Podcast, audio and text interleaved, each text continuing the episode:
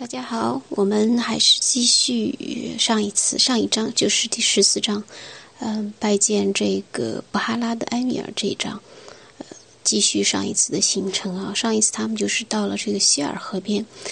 呃，就是看了那个俄罗斯探险家的所在的那个墓地以后呢，就是继续往西。这次因为他们是返回，往西走。那么到了这个一个乌兹别克斯坦的一个城市，叫做这个齐纳兹。到了这个地方以后呢，就是等于说已经是到了希尔河的河岸了。那因为是冬天嘛，这时候渡轮是没有办法。平常他们都是渡轮，那这时候渡轮是没有办法开行。但是他们要过河，呃，这样呢就是找了一艘这个小船，这小特别小。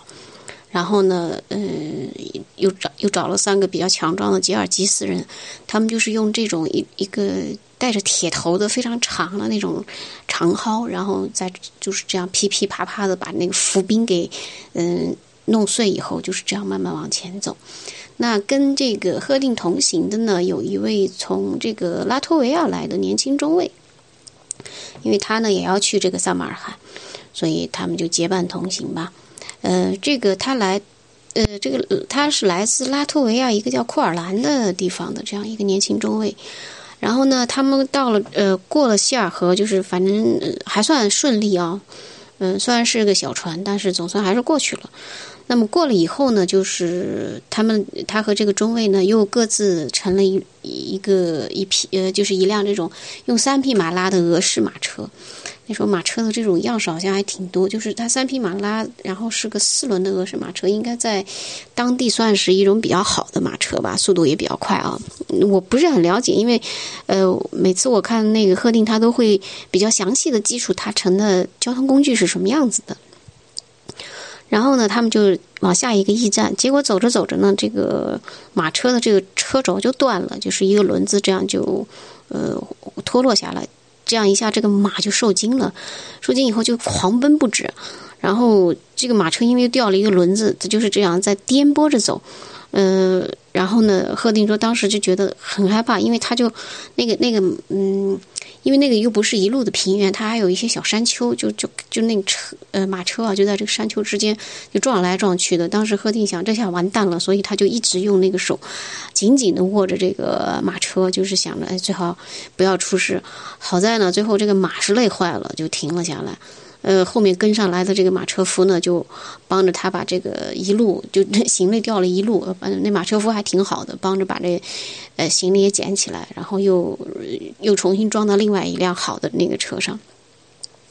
把那个丢掉的、把那个毁坏的马车也扔了，呃，也不用就是也不用马鞍，就直接 骑到马上，因为没有马车了嘛，就是继续往前走。呃，那个年轻上尉那时候已经到了。然后呢，他们呃到了这个呃又要乘这个呃乘车要过这个另外一条河，这个呢就是这个撒马尔罕附近的一个叫这个吉扎克河，他们要过这条河，结果这条河是又呃更加的曲折啊，因为呢嗯那天天不好，然后风又特别的大，他们到达这岸边的时候呢，正好是午夜的时候。就是这个水涨得特别高，然后就是虽然是午夜，他们也能看到那个河上有很多的浮冰，然后又没有人，呃，就在这个他们就就他和那个上尉的这个两个马车就在河岸上这样搁浅了。不过这个是这个上尉啊，这个呃不是这个年轻的这个中尉，他呢就还挺勇猛的，就拉脱维亚人。然后呢，他就先是跳进了这个水里。然后呢，然后他就想把这个车这样拉过去，因为当时他们觉得这个应该能过去。结果他刚呃走了几步进河，然后这个把这个想想把这个马车给拖过去的时候，结果没想到就被当中的一个冰块给卡住了。然后冰块特别大，那个马根本就没办法动。结果试了好几次都不行，那他就只好就是又把这个马的缰绳取解开，取下行李，然后呢，这样就是又回来和马车夫说，我们可以这个骑马先先过去，那这个是行李就只能不要了。他们当时是这么想的，但是后来马车夫说，哎，有个地方呃，想了半天，马车夫说有一个地方水浅，应该能过得去。然后他们就往水浅的那个地方就过就去了。结果呢，他们就开始横渡，因为呃，马车夫找的这个算是那条河的这个支流吧，就是吉扎克河的一个支流，所以他觉得那个呃水比较浅嘛。结果呢，就还可以，虽然那个因为相相对来说，呃。就水比较浅的时候，它的那个冰在冬天的冰层也相对来说比较厚，然后他们就一开始还可以，就是这个马车就在上面这样吱吱嘎嘎的，还能还过得去。结呃，反正还算顺利，这这是一条支流就过去了。结果到了第二条支流的时候呢，又有问题。嗯，因为那个那个水面就是它是那个水是那个弯曲度比较大，就是转弯特别多。然后呢，就是那个马车夫就就拼命的想拉着这个。就拼命的抽着这个马，想让这个马就是趁着这股力气赶快过去。结果，嗯，这些马所有的马就是看他，嗯，赫定说他能看到那些马的身上每一块肌肉都是在抽搐，呼呼的喘着气，疯狂的往前冲。结果呢，到了下坡的时候，一头就扎进那个河里，就那个就是冰就碎了，然后半个身子都浸没在水里，然后车厢也沉了下去。而且因为紧接着就是这个河道转弯的地方，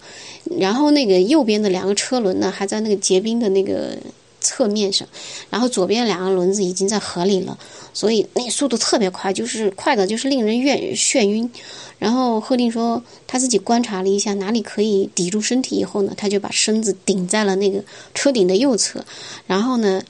这这所有的马都四四蹄朝天，就倒在了那个河流转弯的地方。嗯，车厢呢，然后就翻在了一米深的水里。然后因为那个水流又特别的强嘛，然后车顶也撞碎了。结果呢，在这个嗯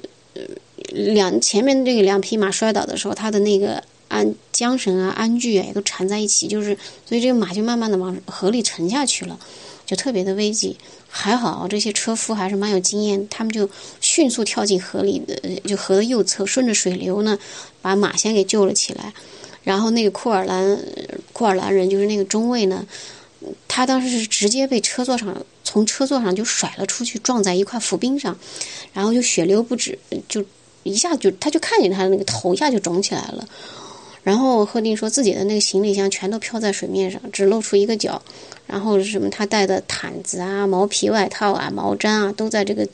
水流里直，就是被这个急流直接冲向远处，所有的东西都都毁了。然后他们几个人呢也浑身湿透，嗯，但好在反正是过了河吧，呃，摇摇晃晃的，嗯因为那个马车夫还比较有经验嘛。然后他们还反正后来。可能这个河流也不是很深吧，反正最后几个人总算都上了岸了，浑身湿透。后来马车夫也挺好的，帮着他们把东西也给打捞起来，放在马背上，就是这样就过了。然后他们到了这个呃，到了后面就是因为有浮冰嘛，就是慢慢可以踩在这个浮冰上，到了河对岸。这个时候呢，下一个离呃驿站呢离河边还不远，然后他们就到了这个驿站又。就把再把所有东西都在那晾晾干了，尽量能把抢救的都抢救回来。但是那个这个中尉啊，就病的就不行，就是一息尚存，而且烧得非常厉害。然后贺定呢又连夜把他送到了萨马尔罕的一家医院。所以他们的这个，当年啊，想想就是说这个出去这么一趟，确实是非常的危险。因为在来之前呢，就是贺定就已经受，就是有受过邀请了，可以去这个布哈拉呢去拜见他们当地的这个埃米尔。然后呢，他住的这个地方呢，离呃，他不在萨马尔罕城里住，他在萨马尔罕的这个外面的一个城堡里。那么，嗯，这个城堡呢还是蛮有名气的，它叫做这个夏里萨巴。因为为什么它这么有名气呢？是当时当年这个帖木儿大帝啊，就出生在这座城堡里，所以这个这个城堡还是非常的。有名气的，就是呃，这个当时他要去呃拜见的这个埃米尔呢，叫做哈布德阿阿哈德，但是可能是他是当时的这个呃，他就当时他是这个布哈拉汗国的这个曼吉特王朝，可能他有那么一个封号吧，嗯，然后呢，就是他是在这个萨马尔罕八十公里以外的这个城堡呢。嗯，他就等于说，他每年都会在那儿嗯住一段时间。嗯，这个这个城堡呢，就是说是这个名字特别长啊，呃，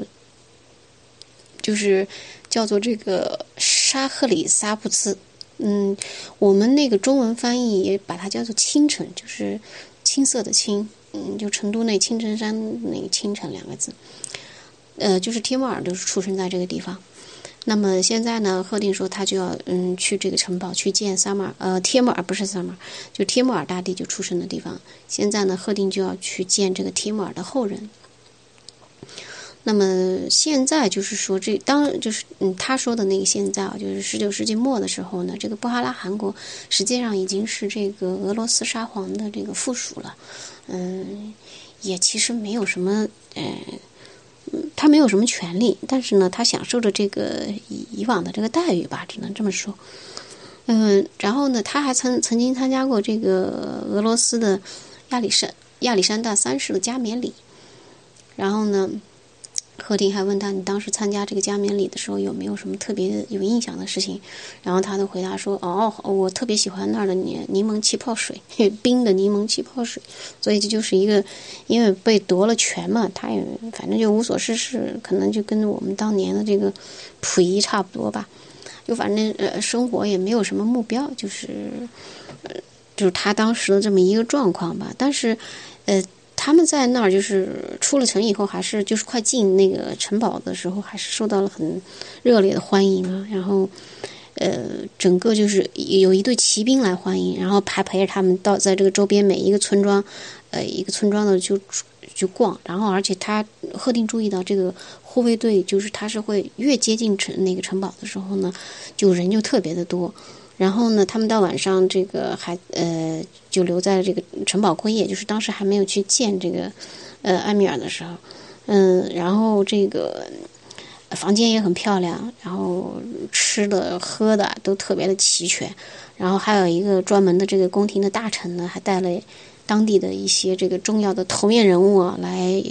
呃迎接，然后转达了一下这个埃米尔的这个。欢迎吧，然后他看到这个当地的这些士绅呢，穿的也很好，然后骑的这个马呢，也就是上面的这个，嗯，装饰也非常的漂亮。然后呢，呃，第二天又有这个当地的一些官员呢设宴，然后，呃，也也问他，就是说是这个瑞典怎么样？瑞典和俄国的关系怎么样？因为作为这个附属国嘛，就他们就可以先打听一下。当年就是说有一个西班牙的大使呢。也派驻在这个，当时他们这个呃布哈拉汗国的这个曼吉特王朝里面，呃，然后他也过也也有过一些描述吧，就是对这个，嗯，就对当地的这个情况，就是说这包括这个城堡啊，呃呃，为什么这个城堡我们国家是翻译叫青城呢？就是青色的这个城，就是因为它到了这个春天啊就很漂亮，就是因为它有这个都是藤蔓缠绕。就很好看，然后这个呃，贺定说他在这儿呢，就就反正就是每天都是有这个有有有大餐，然后这个睡的地方也很豪华，呃，这个他住的那个宫殿里呢，到处都是这个地毯。就是红色的那种呃地毯，然后嗯，就是布哈拉地毯，就特别豪华。他他就想着很想带回老家的那个，就是很很美。